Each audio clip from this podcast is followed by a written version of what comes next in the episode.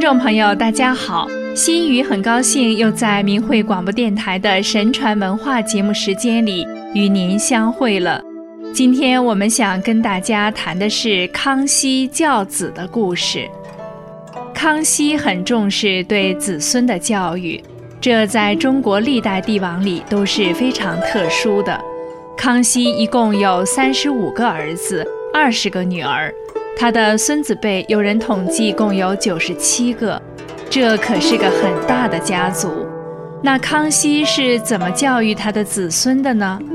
他教育的方式很多，言传身教，让他的子孙跟他行为打猎，跟他巡视，甚至作战的时候也带着他们，就是在实践当中来进行培养教育。但是还有一个很重要的方法。就是学校教育，皇子皇孙读书的地方叫上书房。康熙时候的上书房在畅春园无意斋，就是避免他的子孙贪玩，要无意，不要闲着，不要贪玩，不要贪图享乐。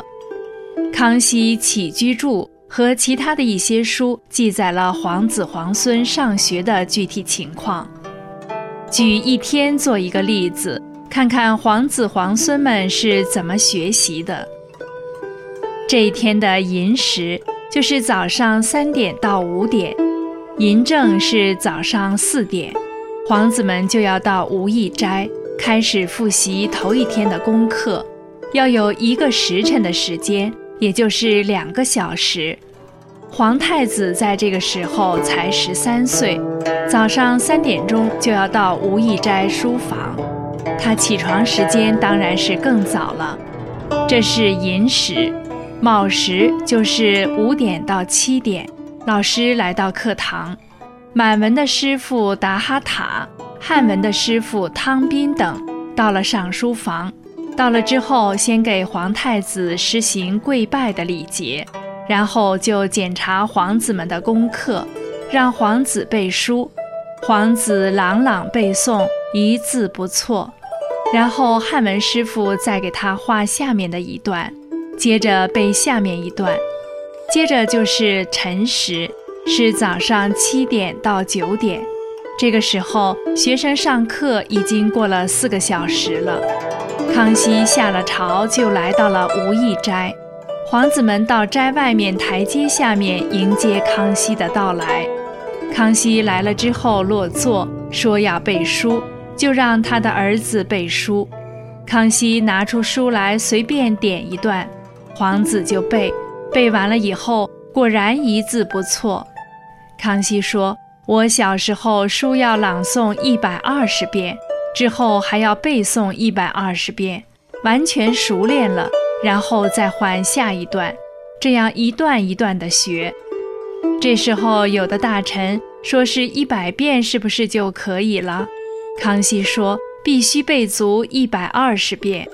然后就问其他那几个师傅说刚才背的怎么样？有的老师就说了太子很聪明，背得很好。康熙说你们不能表扬他。要多批评他们，免得他们骄傲。检查完了之后，康熙就处理他的正事去了。四时，九点到十一点，这个时候，记得这一天已经是暑伏了，很热。皇子读书的时候是不许拿扇子的，不许摇扇子，正襟危坐。这时候写字，每一个字要写一百遍。来练习书法，跟着就到了午时，十一点到一点，到了午饭的时候，侍卫送上饭来，皇子们也让老师吃饭，老师跪着接了饭，然后到自己的座位上吃饭，皇子们在另一旁吃饭，吃完饭之后不休息，继续前头的功课，再下来就到了未时，一点到三点。这时候，皇子们到了无义斋的外面，那里是一个院子，有靶，学习射箭；一个是休息一下，一个是体育活动，一个是练习骑射，练习武艺。申时下午三点到五点，康熙又来到无义斋，再次检查功课，还让这些皇子们背。他几个皇子排着队，一个一个背。到了酉时，下午五点到七点，这节课是在无义斋外面练习射箭。康熙先让柱子们一个一个射，之后让那几位师傅一个一个射箭，最后康熙自己射箭。史书记载叫做连发连中。